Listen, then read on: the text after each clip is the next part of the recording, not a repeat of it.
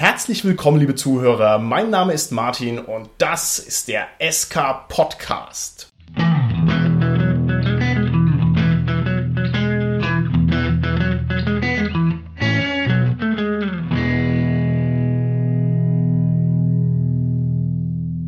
Mit mir heute im Studio sind meine lieben Gäste, der Robert, der Carsten und der Holger. Hallo, hier ist der Robert. Hallo, hier ist der Carsten. Ja, hallo, der Holger hier.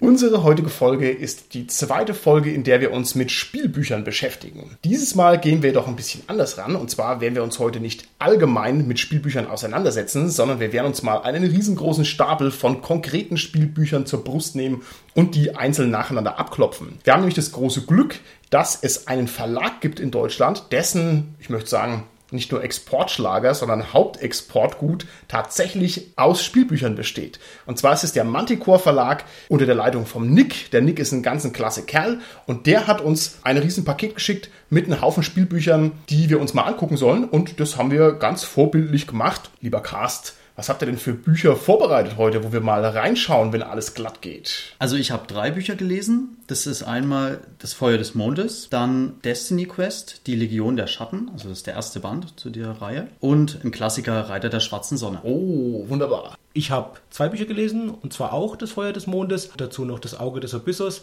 habe aber noch ein paar andere Sachen angelesen und mal gucken, wie wir dazu kommen. Kann ich vielleicht auch noch was dazu sagen. Holger, wie schaut's bei dir aus? Wie, wir sollten die Bücher vorbereiten.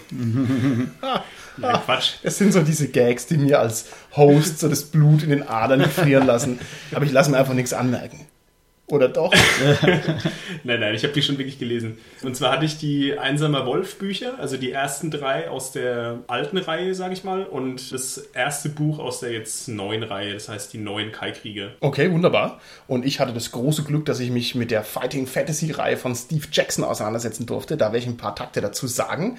Weiterhin ein Buch, das sich Das Vermächtnis des Zauberers nennt. Also das ist eine neue Reihe von Spielbüchern, die damit beginnt. Und dann habe ich auch noch ein paar so kleine Gags mir angeguckt. Mal gucken, ob wir dazu kommen. Schauen wir einfach mal im Verlauf der Folge. Okay, bevor wir uns jetzt auf die konkreten Bücher stürzen, würde ich aber gerne noch von euch wissen, mit welcher Grundeinstellung seid ihr denn an den Speck rangegangen? Was hattet ihr denn so für Erwartungen? Habt ihr euch darauf gefreut? Wart ihr ein bisschen skeptisch oder wie muss ich mir das vorstellen? Ja, also die Bücher, die ich vorher alleine gelesen hatte, da war ich jetzt nicht so begeistert davon und deswegen bin ich jetzt ein bisschen skeptisch rangegangen. Okay. War umso erfreuter, dass das, was ich gelesen habe, dann doch ein bisschen die Erwartungen wieder nach oben geschraubt hat. Okay, super. Ich habe ja früher auch schon einige Spielbücher gelesen oder auch Solo-Abenteuer gespielt und wollte jetzt einfach mal schauen, die beiden, die ich jetzt gelesen habe, waren ja neuere Sachen, was so heutzutage Standard ist und was man vielleicht heutzutage in dem Spielbuch alles machen kann. Okay. Das waren ja die ersten Fantasy-Spielbücher, die ich gespielt habe. Und ich bin eher so der Science-Fiction-Typ. Also ich habe vorher mal Science-Fiction welche gespielt. Ja, ich bin halt mit der Erwartung, dass es wirklich eine klassische Geschichte ist, als ja auch etwas ältere Bücher schon sind, rangegangen. Und ja, werden wir gleich sehen. okay, alles klar. Ich bin mit großer Begeisterung an die Bücher rangegangen, weil ich nämlich ein absoluter Spielbuch-Fan bin. Und ich hatte also wahnsinnig Bock drauf und hatte ähnlich wie der Carsten ein bisschen den Wunsch zu sehen, was jetzt da neu ist bei den Spielbüchern und habe mir natürlich dann die alten Dinger von Steve Jackson geschnappt, die also etwa doppelt so alt sind wie ich. Da war der analytische Ansatz etwas verkehrt, aber nichtsdestotrotz bin ich mit viel Begeisterung rangegangen und ich bin auch sehr gespannt, was ihr jetzt ganz konkret zu euren Büchern zu sagen und zu berichten habt. Ich würde sagen, Carsten, fang du doch mal an mit dem Auge des Abyssus. Was ist das für ein Spielbuch? Worum geht's da? Auf geht's. Das Auge des Abyssus wurde geschrieben von Karl-Heinz Zapf. Das ist der Autor, den wir auch kennen von der Schnutenbach-Reihe, die auch bei Manticore erschienen ist. Das ist ein kurzes Teil, hat insgesamt nur 77 Abschnitte und gibt es einerseits in gedruckter Form als Gratis-Giveaway, wenn man eben den Manticore-Stand besucht, bei Messen beispielsweise. Und es gibt es aber auch als gratis PDF im Internet. Insofern ist es auch für alle Hörer von uns, die mal sowas sich anschauen wollen, der ideale Einstieg. Es ist gratis und es ist kurz zu spielen. Und die Geschichte ist einfach die, das kennen wir, denke ich, auch alle, die spielt so in der heutigen Zeit, das ist so eine Horrorgeschichte. Du hast einen guten Freund und der ist ein bisschen komisch, dieser Freund. Und, und seit einiger Zeit hat der Freund eine Freundin und diese Freundin ist etwas absonderlich. Seit er diese absonderliche Freundin hat, ist der komische Freund natürlich noch um einiges seltsamer geworden. Und dann irgendwann reißt der Kontakt zu ihm ab, man hört nichts mehr von ihm und will dann mal den besuchen, um nach dem Rechten zu sehen. Ja, das ist einfach die Grundprämisse, mit der es losgeht. Okay, liebe Zuhörer, wenn ihr jetzt gedanklich euren Freundeskreis durchgeht und wenn ihr nicht draufkommt, wer der komische Typ von euren Freunden ist, dann seid ihr der komische Typ. Lieber Carsten, hat dir das Buch gefallen? Ja, das ist ein nettes kleines Spielbuch, was man einfach mal schnell durchspielt. Ich habe auch mal gezählt, wie viele Abschnitte ich gelesen habe und das waren 38, insofern auch so ungefähr die Hälfte der ziemlich genau die Hälfte aller Abschnitte im Abenteuer. Was mir besonders gut gefallen hat dabei, war so, dass es einfach irgendwie so witzig vertraut ist einem. Was wirklich bemerkenswert ist, ist das Ende. Das hatte ein richtig cooles, überraschendes Ende. Das will ich jetzt nicht spoilern, aber das ist richtig, richtig gutes Ende. Ohne dass du jetzt irgendwas spoilst, hattest du das Gefühl, dass man Entscheidungen trifft, die auch tatsächlich eine Relevanz haben? Oder plätschert alles so ein bisschen für sich hin? Ich würde sagen, es liegt ungefähr in der Mitte so, ja. Also du kannst relativ gut auswählen, was du jetzt machen willst, ob du zu seinem Haus gehen willst, ob du zur mhm. Wohnung der Freundin gehen willst. So. Also du hast schon räumliche Entscheidungsmöglichkeiten und kannst sie auch sequenziell abarbeiten.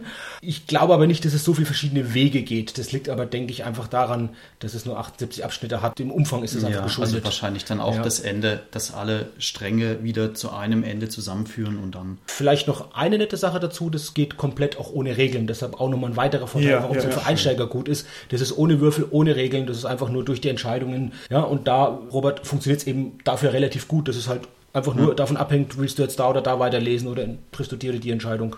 Okay, alles klar. Das ist vielleicht als Opener mal ganz dankbar. Du hast schon gesagt, es gratis, da kann man mal reingucken und es ist vor allem sehr, sehr dünn. Ne? Das ist also kein Vergleich zu den monumentalen Schwarten, die wir uns sonst so zur Brust genommen haben. Lieber Robert, steig doch mal ein mit dem ersten richtigen Spielbuch, womit man ein Pferd K.O. schlagen kann, mit Destiny Quest. Auf geht's. Ja, das ist dann natürlich schon ein ganz anderes Kaliber. Das Buch hat nämlich sage und schreibe 662 Seiten. Wir hatten es ja eingangs erwähnt, es ist vom Manticore Verlag und geschrieben hat es Michael J. Ward. Worum geht's in dem Buch? Nur ganz kurz zur Prämisse. Der Protagonist, also man selbst, der Held, der erwacht nach einem Räuberunfall und stellt fest, er hat ja so ein purpurnes Schattenmal an seinem Arm. Man kann natürlich noch nichts damit anfangen, weiß nicht, was ist es. Erfährt nur von einem im Sterben liegenden Knappen, dass man zu einem Meister gehen soll und der bildet einen dann aus zum Magier oder Krieger. So entwickelt sich nach und nach die Geschichte, sage ich mal. Hier hat man sehr viel Freiheit. Ich nenne es jetzt einfach mal, was das Questen anbelangt, weil tatsächlich ist es auch ein Stück weit so. Also man hat eine kleine Karte, das ist ganz schön. Und dann kann man sich aussuchen, wo geht man als nächstes hin. Also gehe ich in den Spinnenwald, gehe ich ins Dorf, in die Höhle, keine Ahnung. Und dann kann ich so nach und nach eben kleine Nebenmissionen absolvieren, sage ich mal. Sammelt dann Erfahrungen, Gold und so weiter, um dann in epischen Endkämpfen in der Hauptstory weiter voranzuschreiten. Das Ganze ist gegliedert in drei Akte und das finde ich halt auch ein bisschen schade. Das Buch fängt erst so wirklich richtig mit der Story an ab dem zweiten Akt. Also man Ah, muss sich okay. erstmal wirklich, ja, durchquesten ist hier das richtige Wort. Hat mich ein bisschen an Diablo erinnert. Okay, okay, okay. Ich fand auch, das hat ein bisschen tatsächlich ein Computerspiel-Charme, Ja. dieses ganze Buch, ne? Auch so von der Aufmachung her. Ich habe da nur mal kurz reingelesen, aber ich fand es schon ungewöhnlich, so was man so erwartet von so einem Spielbuch. Würdest du mir da zustimmen? Ist es so? Zumal auch hier, finde ich, die Entscheidungen, ich hatte oftmals das Gefühl, ja, man kann welche treffen, aber nie, dass die von großer Relevanz wären. Okay. Und das ist immer, ja, die Krux ein bisschen. Okay. Du hast ja gerade gesagt, dass du da Erfahrung kriegst. Also ist es wichtig? Levelst du da wirklich auf als Charakter oder Genau. Du steigerst damit im Prinzip dein Kampfgeschick und kannst so halt besser in zukünftigen Kämpfen voranschreiten. Ich frage nur, weil bei Spielbüchern, da gibt es ja so den optimalen Pfad mit der kleinsten Anzahl an Abschnitten. Das ist da ja dann so ein bisschen anders, dass du quasi sagst, naja, ich muss eher Erfahrung sammeln. Richtig, richtig. Oh, und man kommt auch okay. gar nicht drum herum, denn diese Quests, da gibt es verschiedene Schwierigkeitsstufen. Und ich muss natürlich erst, wenn ich gegen den Endgegner irgendwann mal kämpfen will, muss ich halt die leichteren Nebenmissionen machen, sage ich jetzt mal so, um dann überhaupt eine Chance zu haben. Okay, das finde ich aber sehr interessant, denn es ist ja wie bei den Computerspielen, es gibt also den Typ, der versucht, möglichst schnell aufs Finale durchzuspurten und dann gibt es eben den Nebenquest-Grinder, dem das Bock macht, alle Nebenquests zu machen. Und dann ist es ja wohl eher was für so jemanden, ne, der Lust drauf hat, da ein bisschen sozusagen den Boden des Fasses zu erreichen. Ja, also ich habe es dann halt auch mal erzwungen, ein paar Nebenmissionen auszulassen und dann habe ich bei Zeiten gemerkt, oh, Das ist ein typischer Punkt, wo wieder so das Spieler- und das Charakterwissen auseinandergehen, weil du als Spieler ja genau weißt, ich brauche diese Nebenquests, damit ich die Erfahrung mache, damit ich mich dann verbessere, um dann den Endgegner zu besiegen. Als Charakter würdest du vielleicht den einfachen Weg am liebsten gehen und sagst, ja, warum soll ich da jetzt noch unnötige Risiken und Gefahren auf abseitigen Wegen riskieren, wenn ich gerade zum Ziel kommen kann? Kannst du noch zwei Sätze zu den Regeln sagen bei Destiny Quest? Sind die einfach, sind die schwierig, sind die komplex, sind die eingängig? Fühlt man sich da drin gleich wohl oder wie muss ich mir das vorstellen? bei den Kämpfen oder bei der Charakterentwicklung ist halt klassisch. Man hat Sonderfertigkeiten und Gegenstände, Waffen, um sich stärker zu machen. Die Kämpfe sind sehr schnell erlernt und aber auch leider sehr schnell repetitiv. Mhm. Aber man kommt echt easy rein okay. und es ist kein ellenlanger Regelboost, wo man sich durchackern muss. Okay. Positiv kann ich noch was anmerken. Mir hat der Schreibstil vor allem dann gefallen, wenn die Geschichte etwas linearer wurde. Okay, okay. Äh, also ungewöhnlich ja, natürlich ja. für ein Spielbuch, aber dann fand ich, da hat er sich mehr wohlgeführt. Also vielleicht sollte er, sollte er ja lineare Romane schreiben. Okay. Ich denke, dass ich das Konzept insgesamt bewährt habe, sieht man ja daran, dass jetzt im Deutschen, glaube ich, schon mittlerweile der zweite Band raus ist und ich glaube, im Original gibt es drei oder vier Bände oder ist zumindest dafür angelegt. Ja. Insofern geht es ja auf, das Konzept. Zum Abschluss, Robert, würdest du es empfehlen? Würdest du sagen, das kann man sich mal geben? Wenn man wirklich Freude hat, auch am Kämpfen, an diesem Aufbau, der ein bisschen an ein Rollenspiel erinnert, finde ich halt eigentlich auch als Einstieg gerade gar nicht so verkehrt. Okay, perfekt.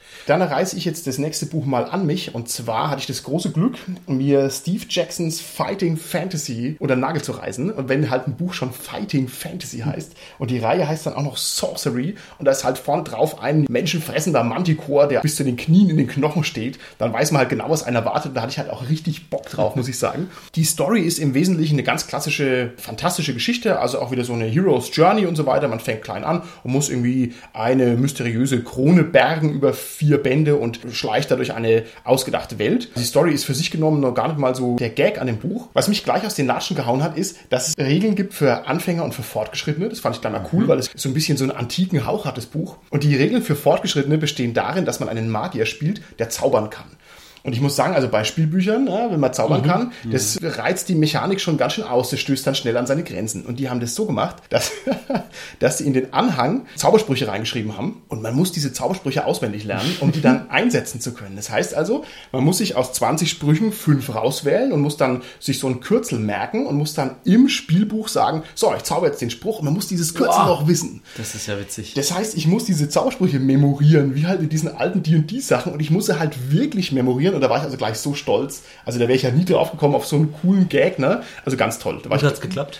Ich habe die Anfängerregeln gespielt, weil ich mir die erst gleich nicht merken konnte. Aber ich war echt begeistert. Also das war gleich eine sehr charmante Sache. Naja, und ansonsten, inhaltlich ist die Geschichte eine ganz klassische Sword and Sorcery Kiste. Das heißt, man stolpert durch eine Welt und die Welt ist sehr weird. Also die hat einen sehr hohen Sense of Wonder. Man hat keine Ahnung von dieser Welt. Man weiß nicht, was leben da für Leute. Man weiß auch nicht, was denkt sich so der Autor bei seinen Entscheidungen und man rennt rum und weiß halt überhaupt nicht, was Phase ist. Und das ist, finde ich, sehr, sehr reizvoll. Also zum Beispiel läuft es dann so, man trifft irgendeine moralisch positive Entscheidung und wird dann dafür mega bestraft, ja, oder verliert ja. irgendwas und so, weil man denkt, was, was, was.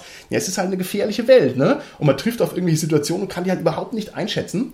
Und obwohl es natürlich irgendwie ein Mangel ist, weil es sehr willkürlich ist und weil man also nicht genau sich da gut drin bewegen kann, finde ich es doch sehr reizvoll. Also es hat mir sehr gut gefallen, muss ich schon sagen. Es hält natürlich immer die Spannung auf, weil man ja überhaupt nicht weiß, was für Konsequenzen die Handlung ja. jetzt haben wird. Also würdest du eher sagen, es ist doch nicht so klassisch Fantasy? Ich finde es total klassisch, muss ich sagen, aber es ist halt auch total klassisch bescheuert. Okay. Ja? Also es ist wirklich bescheuert, weil man einfach da durchstolpert und dann weißt du nicht, was du machen sollst und du machst halt einfach irgendwas und das ist halt auch gleichzeitig unglaublich hypnotisch. Ich habe noch eine technische Frage ja. zu dieser Zaubergeschichte wir kennen es ja aus dem normalen Rollenspiel, also aus dem Tischrollenspiel so, dass man ja quasi mit einem niedrigstufigen Magier beginnt und ja. der dann besser wird, dadurch vor allem, dass er auch weitere Zaubersprüche erlernen kann. Mhm. Gibt es denn da auch, so wie du es ja erzählt hast, muss man die am Anfang ja schon irgendwie lernen? Ja. Oder kann man dann auch noch dazu lernen? Das weiß ich nicht genau. Also in den beiden Büchern, die ich bisher gespielt habe aus der Reihe, konnte man meines Wissens nach nichts dazu lernen, aber da gibt es noch so einen Twist und zwar kann man sich entweder universelle Zaubersprüche rauswählen, die sehr schwach sind oder sehr spezielle, die sehr stark sind. Mhm. Das bedeutet dann, du kannst irgendwie, mhm. ich denke mir jetzt was aus, einen riesen Feind wegnatzen, aber dazu musst du ein goldenes Kesselchen in deinem Inventar haben. So, das ist die Bedingung für den Zauberspruch. Und das hast du halt natürlich nicht. Und dann denkst du dir, oh, pokerst du jetzt hoch, dass du das mal irgendwann kriegst? Mhm. Oder machst du lieber so einen Allerweltsspruch, der halt viel schwächer ist? Es ist halt echt, echt spannend. Und kriegt man's?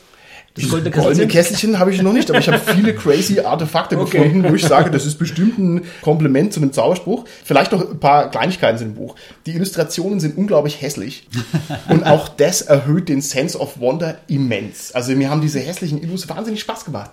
Das ist halt so 80er Jahre Flair, fand ich ganz, mhm. ganz toll. Trash. Es ist ein bisschen trashy, aber das muss halt trashy sein. Ja. Ich denke, das ist ja auch eine Neuauflage dieser alten Bücher und ja. ich könnte mir gut vorstellen, dass es auch, müsst ihr mal reinschauen, dass es auch Originalzeichnungen sind. Ich meine, die sind ja. original. Dann da sind es eben die auch, oder sind nachgemacht, ne? oder sind halt eben die Originalzeichnungen, ja. Ich meine, die sind original, aber können wir auch nochmal überprüfen. Nee, nee. Man braucht einfach nur Würfel und Bleistift. Es gibt so ein triviales Kampfsystem. Man würfelt sich halt runter, also ein klassischer verliere zwei Lebenspunkte mal 100 Manier und so weiter. Das läuft auch sehr gut.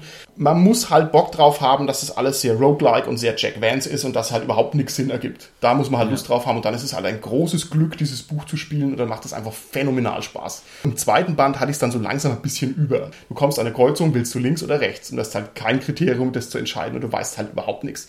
Und es ist cool, aber man muss halt auch Lust drauf haben. Also Martin, würdest du es uns jetzt in der Runde empfehlen? Ja, absolut. Ich würde es empfehlen. Das ist so schön crazy, das macht einfach nur Spaß. Sehr gut.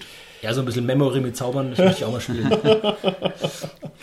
Okay, dann machen wir weiter vielleicht mit den Einsamer Wolf Büchern. Lieber Holger, was hast du uns vom Einsamen Wolf zu berichten? Ja, die Einsame Wolf-Bücher, also das sind ja auch wahre Klassiker. Das erste ist ja 1980 schon erschienen, soweit ich weiß. Und mittlerweile gibt es 20 Stück davon. Wow. Also aus der alten Reihe. Und jetzt gibt es quasi die neue Reihe, wo man dann den Schüler von dem alten Helden spielt. Und gehen wir zurück zu den alten Büchern. Da fängt man an als Lehrling in so einer Krieger-Priester-Gilde irgendwie. Es ist ein Feiertag und man bereitet sich halt irgendwie gerade nach dem Unterricht auf das Fest vor. Und plötzlich greifen die Feinde des Klosters an. Und ja, dann geht das Abenteuer los und man muss halt reagieren quasi. Wahrscheinlich erstmal entkommen. Und 20 Bände später hat man es dann geschafft. Nein. 20, genau, 20 Bände später ist man dann endlich aus dem Kloster raus.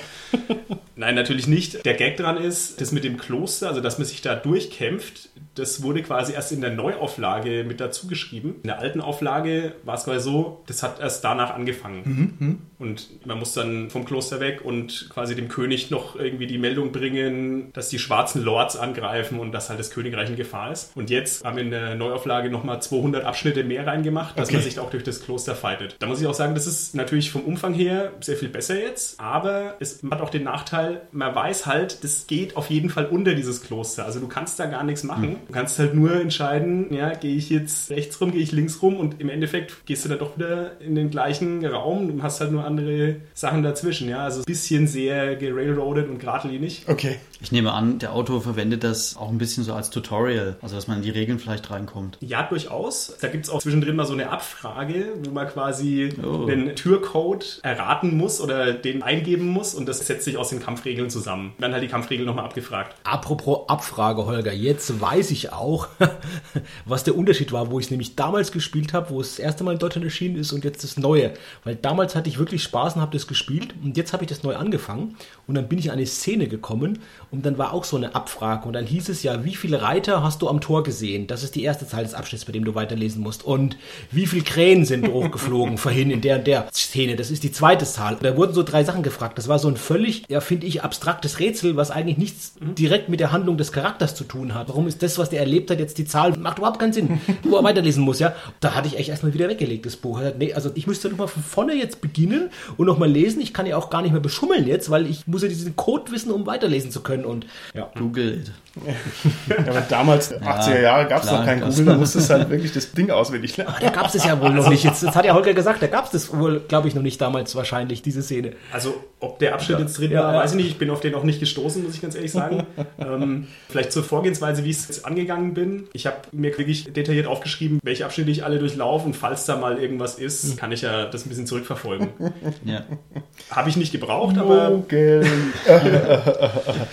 Ich kann mich noch dran erinnern bei den Einsame Wolf Bücher. Ich habe die auch vor vielen, vielen, vielen, vielen, vielen, vielen Jahren mal gespielt. Und ich weiß noch, dass es da unglaublich lange Programmierungsbögen gab. Das heißt, man hat irgendeinen Gegenstand gekriegt in Abschnitt 4 und in Abschnitt 16.000 ist er dann wichtig geworden. Und das fand ich schon krass. Also das hat mich schon beeindruckt, dass da so eine krasse Planung drin steckt. Ja, genau, das ist auch teilweise bücherübergreifend Ja, jetzt. eben, also weil es ne? Ja. natürlich auch auf mehrere Bände angelegt ist, beziehungsweise war damals schon, denke ich, von vornherein. Die ersten drei Bände, die ich jetzt gelesen habe, das ist quasi eine abgeschlossene Trilogie. Also in sich haben die so ein bisschen Cliffhanger, aber nach dem dritten Band ist es erstmal abgeschlossen. Wo spielen denn die so ungefähr? Also ich habe jetzt nur im Kloster bis jetzt gespielt, aber gibt es da noch andere Handlungsschauplätze? Ja, das geht ziemlich in der Welt rum dann. Also du Okay. gehst von dem Kloster zu der Hauptstadt, läufst da halt ziemlich erstmal in dem Land rum. Also je nachdem, wie gut du halt wählst, bist halt entweder direkt quasi über die Brücke und bist in der Hauptstadt oder du läufst halt mal 50 Bögen durch den Wald und durch den Friedhof und ja. das schöne Solo-Abenteuer-Problem. Wenn man besonders gut spielt, dann liest man nur ganz wenige Abschnitte von dem Buch. Man kann es also schnell weglegen, so erfolgreich ist man. Ja, Holger hat ja auch nicht die, die Szene, die ich hatte, wo ich nicht weitergekommen bin, offensichtlich. Es ist vielleicht noch ein Problem oder ein bisschen Unterschied zwischen den Büchern. Also im ersten war es sehr geradlinig, fand ich. Und du hast nur immer so gemerkt, okay, jetzt ist mal so ein kleines Sidequest, wo du vielleicht noch einen Gegenstand kriegst oder sowas. Und im zweiten Buch fängt es direkt damit an, nach drei oder vier Abschnitten, ja, würfel mal eine Zufallszahl. Und dann würfelst du halt, hast fünf Auswahlmöglichkeiten, kommst in den Abschnitt und dann würfel nochmal eine Zufallszahl. Und dann denkt man sich auch so, hm, Moment. und im zweiten Band fängt es dann an, dass man auch durch die Zufallszahlen wirklich sterben kann. Also wirklich so, du würfelst, würfelst halt eine Null, ja, bist du tot. So ist halt das Abenteurerleben, Holger. Da ist halt nicht alles ein bunter Teller. Und du fängst an, bist komplett aufgelevelt, alle Gegenstände und so weiter. Und dann, wenn du schlecht würfelst, ist halt alles weg. Es gibt keine Save Points. nö. Boah, es ist hart. Sorry. Das Beeindruckende ist ja beim Einsamen Wolf, dass es wirklich von vornherein als so ein Kampagnensystem geplant ist. Wie funktioniert es denn von den Regeln her? Du hast gerade gesagt, gut, ist alles weg, aber wie funktioniert es denn eigentlich dann mit dem Schwierigkeitsgrad, der sich dann langsam steigert? Wie gesagt, du verlierst dann die Gegenstände, aber du hast dann auch erstmal keine Kämpfe, beziehungsweise dann musst du erstmal wieder so, ja, du brauchst halt wieder viel Geld, also musst das Geld wieder verdienen und das geht halt über andere Mechanismen. Und die Kämpfe selber ist auch einfach mehr oder weniger so ein Runtergewürfel und vergleichst am Anfang quasi Stärke zwischen dir und dem Gegner und kriegst dann einen bestimmten Wert raus und dann würfelst du halt oder ermittelst Zufallszahlen und dann hast du eine Tabelle, wo du nachguckst, wie der halt Leben verliert. Also Holger, jetzt mal Butter bei die Fische. Wer wird denn jetzt seine Freude haben und wer wird das Buch eher zur Seite legen? Beim dritten wollte ich es schon beinahe beiseite legen, muss ich sagen. Am Anfang ist es echt okay, weil die Geschichte, finde ich, ganz gut ist. Aber es wird ziemlich schnell auch abstrus. Also ja, wenn dann wirklich so Sachen kommen wie, dein Schiff geht halt unter und dann wirst du von den Fischern aufgenommen und die berauben dich dann aber und, und so weiter und so weiter. Du von einem Fettnäpfchen ins nächste quasi. Also da muss man schon hartgesotten sein. Ich habe noch eine kleine Anekdote, die ich mal gehört oder gelesen habe zur Herausgabegeschichte von der zweiten Auflage von Einsam Wolf. Ursprünglich erschien es ja in Deutschland beim Goldmann Verlag und der Nick vom Manticore Verlag, der hatte wohl mal ursprünglich einen Second-Hand-Laden für diese Abenteuerspielbücher und hat da mit deutschen und mit englischen Büchern gehandelt und hat dann eine größere Menge aufgekauft aus England und hat herausgefunden, ah, das ist ja der Joe Deaver, der Autor, also der die selbst geschrieben hat. Dann sind die irgendwie in Kontakt gekommen und haben geschrieben, sagte, ja, ja, ich habe da auch noch Ergänzungen und so und ich glaube, so ist dann wirklich auch der Manticore Verlag entstanden Oh, und herrlich. dann hat er gesagt, okay, dann bringe ich es halt nochmal auf Deutsch raus und dann sind die sich irgendwie schnell einig geworden und Ach, so ja ist es toll. dann nochmal quasi in dieser längeren Version als Wiederauflage in Deutschland entstanden und ich glaube, das war auch so ziemlich die erste Produktion vom Manticore Verlag. Ist doch aber schön, wenn jemand seine Passion zum Beruf macht. Ja, ja, ja, auf alle Fälle. Nee, ganz toll. Also, Einsamer Wolf, ein bisschen speziell, aber auf alle Fälle sehr erfolgreich, hat viele Leser und kann man sich sicherlich mal anschauen. Ne? Ist vor allem auch für Leute gut, die eine lange Reihe sich mal zu Gemüte führen wollen. Vielleicht ist es heutzutage besser, mit der komplett neuen Reihe, also den neuen Kai-Kriegern anzufangen, weil da so ein bisschen die Geschichte von den alten Büchern nochmal vorne drin in zehn Seiten beschrieben ist. Und wenn einen das interessiert, dann kann man ja die alten auch noch spielen. Okay, wunderbar. Ich springe mal weiter zum nächsten Buch und zwar nennt sich dieses Buch Das Vermächtnis der Zauberer aus der Reihe Die Welt der tausend Abenteuer von Jens Schumacher, auch aus dem Manticore Verlag, auch eine klassische Heldengeschichte. Das heißt, ein junger Mensch zieht hinaus in die Welt und versucht die Welt zu retten. Der muss ein dreiteiliges Artefakt bergen und zusammenfügen, ansonsten geht die ganze Welt unter. Zum Inhalt ist da relativ wenig mehr dazuzufügen, ist einfach klassisch und äh, schnuckelige Fantasy. Ich fand hier vor allem interessant, dass es praktisch keine Regeln gibt. Das heißt, keinen Statblock.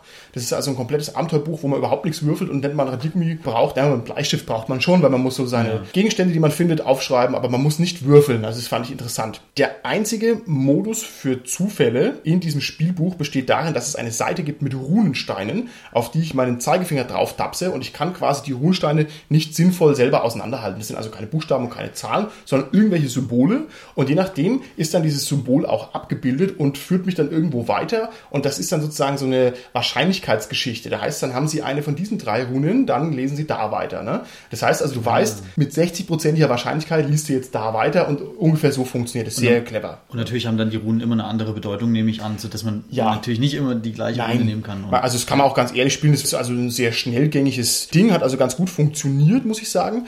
Man musste sich bei dem Spielbuch für eine Ausbildung entscheiden, ganz am Anfang. Kann ich mit Tieren sprechen, kann ich klettern oder kann ich, was weiß ich, für Sachen machen? Das fand ich cool, weil es quasi so sehr lange trägt und es also ganz grobe Entscheidungen sind. Also nicht Gewandtheit plus eins und Charisma plus zwei, sondern also ganz riesige, ich kann klettern oder ich kann nicht klettern. Wer nimmt denn da, ich kann klettern, wenn ich mit Tiere sprechen kann?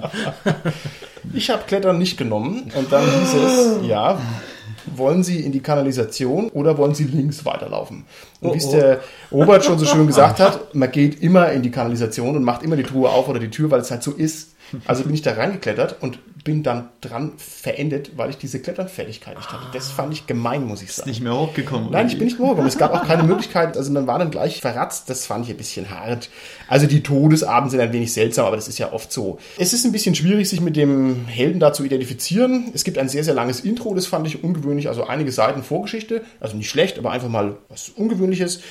Und die einzige Bestrafung, die hier möglich ist, wenn ich keine Kampfwerte habe und keine Lebenspunkte, ist der Inventory-Verlust. Also da war dann die Strafe für alles, was man schlecht macht, streiche die einen deiner Gegenstände ab und man denkt so, nein, nicht mein Schlüssel oder irgendwas.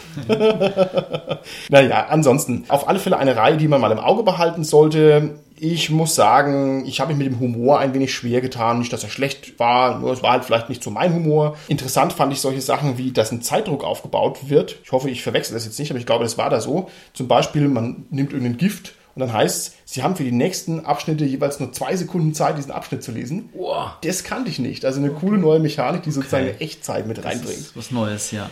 Und vielleicht auf der Meta-Ebene noch eine letzte Sache. Man kann ein Artefakt finden und das Artefakt hat die Wirkung, dass es einen im Abschnitt vorher wieder zum Leben erweckt. Was sagen wir denn dazu? Ist es jetzt clever, die Mechanik des Spielbuchs überlistet oder ist es eigentlich ein Meta-Ansatz, der im Spiel so gar nicht sein kann? Gefällt euch sowas? Ja, ich finde super. Ja? Nochmal, es gibt ein Artefakt, was dich dann wieder Erweckt. erweckt, wenn du Und einen Abschnitt gehst. zurück. Also du kannst quasi einen Abschnitt zurückgehen und da bist du dann wieder neu da. Na gut, wenn es sonst keinerlei Speichermechanik Ja, ja. gibt, finde ich das eigentlich besser, als nochmal von vorne anzufangen.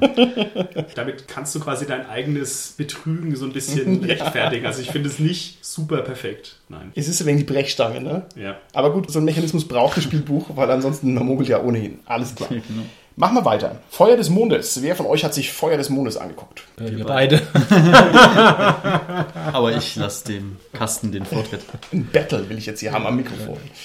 Feuer des Mondes wurde geschrieben von Christian und Florian Susner. Das ist ein Erstlingswerk von zwei Brüdern, die das geschrieben haben. Das ist relativ aktuell, kam vor ein paar Jahren raus, ist jetzt aktuell in der zweiten Auflage erschienen, ist ein klassisches Fantasy-Spielbuch mit insgesamt 600 Abschnitten, die in drei Teile zu je 200 Abschnitten untergliedert sind. Zur Geschichte, das fängt erstmal relativ normal an. Da spielt man einen Nachtwächter, der ja in einer klassischen Fantasy-Stadt da eben Wache hält und auf seiner Wache bereits dann einen Menschen rettet, der von einem Dämon angegriffen wird und dabei selbst gezeichnet wird. Dann kommt er relativ schnell dann einer Verschwörung von einem bösen magischen Geheimbund auf die Spur und dann gibt es auch einen guten Bund, der quasi gegen die arbeitet und dann wird man da Mitglied quasi und das erfordert dann Verein, dass man dann in die Wildnis rausgeht, da quasi Erkundigungen einholt, Dinge in Erfahrung bringt, muss ein paar Sachen da in der Wildnis erledigen, um dann quasi das zu nutzen, um dann am Ende wieder in der Stadt gegen die Bösen quasi vorzugehen. Okay. Also sozusagen, der Stubenhocker muss man aus. Ja? Im Genau, Wald. der, der, der Stadtwächter, genau. Alles klaro. Ja. Okay, hat's dir gefallen, lieber Robert? Ich fand es eigentlich sehr gut, muss ich sagen. Man merkt auch förmlich, dass hier zwei Autoren am Werk sind. Die Erzählung, die teilt sich immer so ein bisschen. Es gibt halt wirklich, wie der Carsten schon sagt, Kapitel, die stark auf so Erkundung ausgerichtet sind, eben wenn man durch den Wald pirscht. Und dann gibt's aber auch wieder welche, die eher so auf zwischenmenschlicher Ebene basieren. Und Okay. Das ist eine schöne Mischung einfach, fand ich sehr angenehm. Ja. Okay. Diese Erkundungskapitel, die haben mich wirklich Ja. umgehauen, wie die mit den Regeln verwoben sind. Das war exzellent gemacht. Das habe ich Okay. bis jetzt in keinem Spielbuch so gut gefunden. Das ist nämlich so, es gibt quasi zwei Wälder. Es gibt einen Wald, der ist im Süden und einen Wald, der ist im Norden von der Stadt. Und man hat auch diese beiden Karten für die beiden Wälder. Und da sind schon noch Abschnitte vorgezeichnet und Abschnitte freigelassen. Die gibt es hinten im Buch, die kann man sich aber auch auf der Seite vom Manticore Verlag ausdrucken. Würde ich auf jeden Fall empfehlen, die sich groß A4 auszudrucken und dann sich quasi, während man dann Erkundungen macht, das einzuschreiben. die Abschnitte, die man da entdeckt. Und es macht halt riesengroßen Spaß. Da kommen richtig coole, bizarre Begegnungen, die man da hat. Und auch diese Erkundung, man weiß schon irgendwann, irgendwo, ja, ich will vielleicht irgendwo da runterkommen, dann klappt es doch nicht so einfach, wie man vielleicht gedacht hat. Weil dann trifft man jemanden, der nimmt dann, dann drei Abschnitte weiter nach unten mit, als eigentlich vorgezeichnet ist. Und dann ist man dann ganz woanders wieder, Okay, ja. okay. Oder man wird wieder zurückgeworfen an eine andere Stelle davon. Das ist ja erstmal so auf dieser formalen Regelmechanik, wie diese Erkundung funktioniert. Die ist super gut. Ja. Und auch die Kampfmechanik funktioniert wirklich, wirklich gut. Ich war ein paar Mal ziemlich am Boden mit meiner Lebensenergie und das hat aber oft immer nicht, sehr gut funktioniert, dass dann wieder irgendwelche Boni kamen, wo man sich wieder dann auch wieder geheilt hat und dann verbessert hat auch. Also das ist wirklich vom Balancing her sehr gut gemacht. Okay, ich muss toll. sehr, sehr wenig beschummeln. Und das ist ja toll, weil Der Carsten ist halt ehrlich. Ist also, ehrlich, ja. Es ist ja gerade bei den Spielbüchern immer schwierig, das Balancing hinzubekommen. Die sind ja üblicherweise schlecht gebalanced und das haut dann irgendwo nicht hin. Ne? Die Sachen sind zu leicht oder zu schwer. Okay, sonst noch ein Satz zu dem Buch? Ich hätte noch ein was, was ich anmerken möchte. Es gibt nämlich eine schöne Mechanik, die sich da Gesinnung oder Menschlichkeit nennt. Ja, und unbedingt. die gewinnt man oder verliert man. Also ist eine Art Karma, ist das letztendlich. Mhm. Und je nachdem, wie man da steht, wird man zu der einen oder anderen Handlung so gezwungen. Okay, also, okay. Ist einfach eine schöne Idee und gut umgesetzt. Ist es dann so ein System, wo man sich irgendwann mal dafür entscheidet, dass man fies ist und dann hat man immer nur eine 50% Auswahl? Weil so ist es bei Computerspielen ganz oft. Ne? Ich tanze ja nicht Ja, hin und her weiß. auf der Gesinnungsskala, sondern irgendwann bin ich halt mal rot oder weiß und dann bleibe ich das halt auch. Wie ist denn das da? Ja, ich glaube, man könnte es so machen. Ich glaube, bei mir, ich weiß nicht, ich glaube, bei dir aber auch, Robert, war es eher so, man weiß so, oh, jetzt bin ich in der Gesinnungsskala nach unten gerutscht, jetzt muss ich ja mal wieder ein paar gute Taten machen, damit ich wieder nach oben komme und wieder quasi dadurch Handlungsfreiheit erlange. Und das ist schon schön zu wissen, mache ich jetzt die Entscheidung, die ich eigentlich machen wollte, oder mache ich jetzt die, weil die vielleicht für meine Gesinnung eher gut ist. Und Also ja, ein strategisches Element, ne? Auf Wird es Fall. belohnt, wenn man gut spielt? Oder ist es eine valide Option, der fiese Kerl zu sein? Nein, auf jeden Fall. Das wird belohnt durch die Kämpfe. Das wird belohnt durch ganz viele Rätsel, die auch kommen. Ähnlich wie ich vorhin beim Einsamen Wolf gesagt habe, dieses eine Dead End, das ich hatte, kommen da auch so viele Rätsel vor, wo du wirklich nur lösen kannst, wenn du dir das genau aufgeschrieben hast, wenn du es dann ableiten kannst. Du weißt nicht, welchen Abschnitt du aufschlagen musst. Es kommt öfters vor, dass du wirklich dann aus den Informationen, die du hast, dir erschließen musst, wo es jetzt weitergeht, in welchem Abschnitt. Okay. Mit irgendeiner Umrechnungscode-Tabelle. Da auch. Ich musste da nie beschummeln. Ich konnte jedes Mal, weil ich gut mitgeschrieben hatte, mir das quasi ableiten, wo es weitergeht. Und das ist einfach ein tolles Erfolgserlebnis, wenn du das hast. Das Ja, ist genau schön. das, was du Ach, als Spielbuchleser haben willst. Du willst spielen und du willst das Gefühl haben, dass du durch gutes Spiel was bewirkt hast, dass du da weiterkommst. Und ich muss sagen, wirklich, bis jetzt keinem Spielbuch, was ich hatte, war das so deutlich wie bei dem Buch. Okay, das ist ja toll. Vielleicht noch ein kleiner Punkt generell zu den Manticore-Büchern und der Carsten hat es ja auch gerade schon erwähnt. Es gibt auf der Webseite von denen zu allen aktuellen oder eigentlich zu allen Büchern immer die ganzen Bögen, die man irgendwie ausfüllen muss oder die Karten zum Beispiel oder halt die ganzen anderen Hilfsmittel zum Ausdrucken. Also da muss man es nicht ins Buch reinkritzeln, was ich zum Beispiel nicht machen würde. Oh, soft. Ich auch nicht. Also dann kann man Genau. das sich schön ausdrucken und äh, auf den Zettel machen. Okay, wunderbar. Jetzt habe ich richtig Bock auf euer Feuer des Mondes, muss ich sagen. Ja, das werde ich mir dann direkt mal zur Brust nehmen. Ich gehe jetzt mal ein Schrittchen weg vom Manticore Verlag. Mir ist noch ein anderes Spielbuch in die Finger gekommen und zwar nennt sich dieses Spielbuch Romeo and or Juliet. Also das heißt Romeo und Julia, das Stück von Shakespeare in Spielbuchform. Und das ist sehr crazy, weil man sozusagen den Shakespeare-Plot nachspielt und dann aber den Plot selber beeinflussen kann. Das ist also mal ein ganz anderer Ansatz, dass ich also schon weiß, wie die Geschichte eigentlich geht und kann dann in der Geschichte rumpfuschen. Das ist sehr cool. Und ist Englisch, oder? Es ist Englisch, das ist auch sehr poetisch und sehr lyrisch, also das ist schon ein ordentliches Englisch. Hat mir viel Spaß gemacht, aber muss man natürlich können und mögen, das ist klar. Ja. Aber das ist auf alle Fälle ein Blick wert. Wer Bock hat auf solche Faxen, ist auch unheimlich lustig geschrieben. Für mich eine ganz tolle Erfahrung. Herzlichen Dank an den Andi, der mir das ausgeliehen hat. Dazu noch ein kleiner Hinweis. Also ich habe das auch schon gelesen und da gibt es eine Markierung, dass man die Originalgeschichte einmal durchs Buch verfolgen kann. Ganz wichtige Frage. Gibt es eine Option, wo beide überleben? Ich hab- Oder ist das zu spoilerig? Nein, ich habe es tatsächlich geschafft, das positiv zu lösen, sogar nach relativ wenigen Abschnitten. Ich war überrascht. Alles Roger, Friede, Freude, Eierkuchen. Sehr schön. Ich bin einfach ein zu guter Spielbuchspieler. Ja. Das ist es halt. Eigenlob stinkt, Martin. Um noch zwei Sachen zu erwähnen, außerhalb vom Manticore Verlag, es gibt von dem Rollenspiel Aborea auch ein Spielbuch, wo quasi so drei Teile dabei sind. Das ist auch ein deutsches Rollenspiel und noch eine besondere Publikation, das heißt Der Weg der Wachtel. Da gerade nochmal vielen Dank an den Philipp Lohmann vom Blog Nerds gegen Stefan, der hat da nämlich unlängst eine Rezension geschrieben, sonst hätte ich das überhaupt nicht auf dem Schirm gehabt, das Buch. Das Buch spielt im feudalen Japan und man spielt da wirklich eine Wachtel, das ist also mit so anthropomorphisierten Tieren. Erinnert mich so ein bisschen an den wirklich legendären Comic Usagi Yuimbo, auch von den Zeichnungen, die der Autor selbst gemacht hat. Ansatzweise vergleichsweise.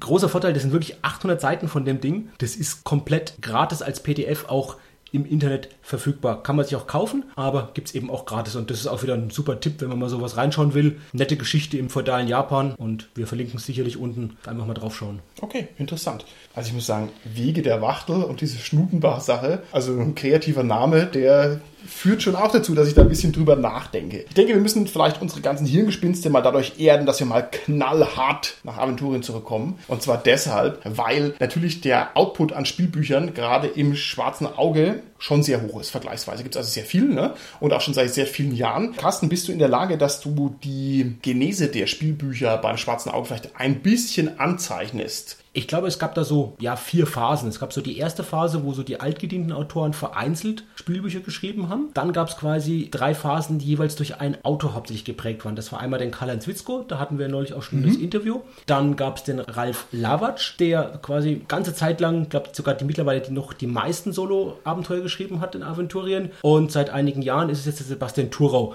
der die Solo-Spielbücher schreibt. Genau, ja. der schreibt die Schwarze Eiche-Spielbücher und die sind alle arg gut und generell würde ich empfehlen, den Sebastian Thurau im Blick zu behalten. Das ist nämlich ein ganz unheimlich fähiger Kerl und ein toller Schreiber. Zum Karl-Heinz Witzko müssen wir jetzt gar nicht mehr so ausführlich was sagen. Den habe ich ja schon mal im Interview genießen dürfen. Das ist auf alle Fälle ein toller Solo-Abenteuer-Autor. Ich persönlich bin ein großer Fan gewesen vom Geheimnis der Zyklopen von seiner Rollenspielmajestät Werner Fuchs höchst selbst. Das ist eine Koryphäe. Mit dem müssen wir uns auch früher oder später mal beschäftigen, weil er einfach so ein unglaublich wichtiger Kerl ist für alles, was passiert ist. Und der hat tatsächlich ein Solo-Abenteuer geschrieben. Ich fand es super. Das war auch für mich sehr weird damals, weil das so ein schöner Erstkontakt war. Da wusste ich auch überhaupt nicht, was auf mich zukommt. Und es hat mir gleich spitzenmäßig gefallen. Ein Segelturn in fantastisch griechischen Inseln oder sowas. Ganz toll vielleicht eine Verbindung, was da wirklich das Schöne war bei diesem alten Abenteuer, war wirklich, glaube ich, auch dieses Flair getroffen eben von diesen Zyklopeninseln, mhm. ja, von diesem griechischen angehauchten Setting und eine Verbindung dazu zu dem letzten Solo-Abenteuer, was vom Schwarzen Auge erschienen ist, vom Sebastian Thurau.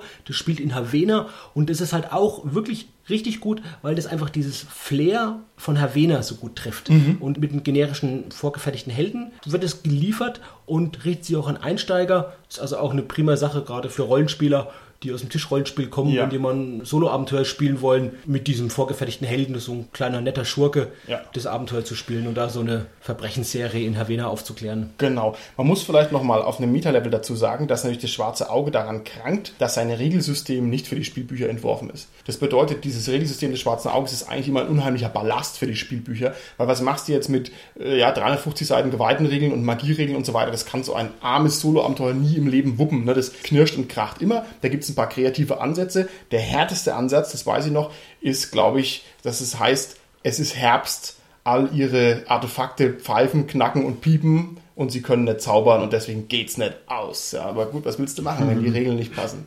Aber das ist, glaube ich, gerade so auch ein Gütemerkmal vom Sebastian Thurau, der sich immer wieder schöne Mechanismen überlegt, wie er mit diesen Regeln ja, ja. Aventurien, also mit den DSA-Regeln da quasi umgeht und dann noch wirklich spannende Geschichten erzählt und das dann mit der Spielmechanik verbindet. Ich denke, das ist fast schwieriger, als wenn man sich eigene Regeln für sein Spielbuch Absolut, ne? Also. Hier, wenn ich mir die Spielbücher anschaue, wo halt keine Regeln drin sind, Gut. ist halt immens viel einfacher als irgendwelche anderen Sachen. Ja, ihr wart jetzt gerade weg vom Manticore Verlag gegangen. Ich muss nochmal darauf hinweisen, denn es gibt noch ein sehr schönes Werk vom Sven Harder, Reiter der schwarzen Sonne. Ich glaube, jeder hier in der Runde kennt es. Es ist eigentlich ist es einer der bekannteren äh, Spielebücher? Es ist vor allem das absolute Bestseller-Spielbuch. Das gibt es ja. jetzt mittlerweile schon in der fünften oder sechsten Auflage.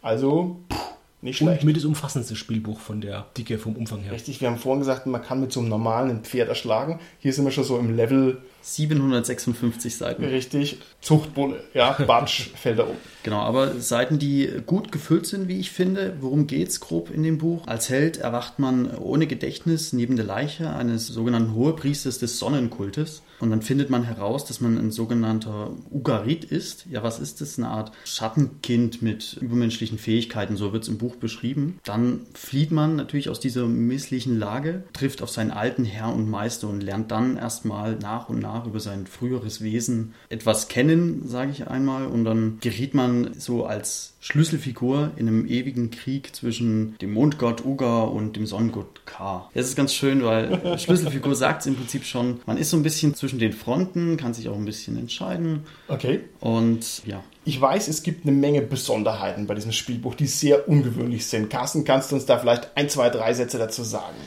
Was ich bemerkenswert fand bei den Reitern der schwarzen Sonne ist der Anfang, der einen wirklich so mitnimmt, obwohl es so eine komplexe, lange Geschichte ist. Der ist so spannend, der Anfang. Es brennt überall, man ist da auf der Flucht und überall sind sie einem hinterher, man weiß gar nicht, was richtig los ist. Wow, super, so spannend, zack, in die Geschichte reingeworfen, klasse. Okay, ich fand es beim Schwarzen Reiter vor allem interessant, dass der auch formal sehr kompetent geschrieben ist. Also das ist in Kapitel aufgeteilt, man muss nicht so weit blättern. Es gibt Bonuskapitel, die man nur erreicht, wenn man irgendwelche Sachen macht. Das fand ich jetzt auch mega cool, dass man sozusagen weiß, oh, hier ist ein Geheimnis, das ich jetzt entdeckt habe. Und von solchen Gags sind dann auch eine echte Menge drin. Genau. Was es auch gibt, ist so eine Art Speichermechanik. Das fand ich halt auch sehr, sehr angenehm beim Lesen. Sonst hätte ich wie der Carsten auch noch mehr beschummelt, sozusagen. Ja, so oft habe ich es ja gar nicht. der Schreibstil ist natürlich wahnsinnig gut, muss ich sagen. Die Welt wird anschaulich beschrieben. Man hat stets auch das Gefühl, ein bisschen mit dem Protagonisten mitzuwachsen und man will richtig erfahren, okay, was war früher los mit mir und kann sich dann auch entscheiden, gehe ich eher in die moralisch fragwürdige Richtung oder so ist es ja eigentlich vorgesehen, weil der, der sein Herrenmeister ist ja doch eher böse, sage ich mal. Und man kann aber auch anders handeln. Eine Besonderheit beim Kampf möchte ich noch hervorheben, weil es einfach so unglaublich cool finde. Man kann auf einem, auf dem Rücken eines Drachen kämpfen und dann auch dessen Spezialfähigkeiten nutzen, wie Feuerball und äh, Sturzangriff. Und es ist einfach so außergewöhnlich. Ja, ist einfach gut. Okay. Und jetzt muss man auch mal sagen, ne? also wem das gelingt, aus dem Stand so ein Buch zu schreiben und es auch in vielfacher Auflage zu veröffentlichen und halt einen echten Hit rauszukriegen in diesem Nischengenre eines Nischengenres, der qualifiziert sich dafür, dass wir uns den mal im Interview zur Brust nehmen und weil wir halt phänomenale Planer sind, was unseren Podcast angeht, kann ich es hier jetzt schon laut sagen, dass wir den Sven Harder persönlich in der nächsten Folge für ein langes Interview haben. Und da kann man sich drauf freuen. Das hat mir nämlich mega Spaß gemacht. Und da geht es nicht nur um die Reiter der schwarzen Sonne, die ja schon ein bemerkenswertes Buch sind, sondern da geht es um das noch bemerkenswertere Buch, nämlich den Nachfolger, nämlich das Buch mit dem Titel Metal Heroes and the Fate of Rock ein Buch, das auf alle Fälle eine eigene Folge verdient hat. Ja, so schaut's aus. Hier habt ihr es zuerst gehört. Sehr schön. Okay, ja, dann enden wir diesmal mit einem Ausblick. Dann würde ich sagen, sind wir hiermit am Ende unserer Folge angelangt. Bis zum nächsten Mal. Tschüssi. Ciao. Tschüss.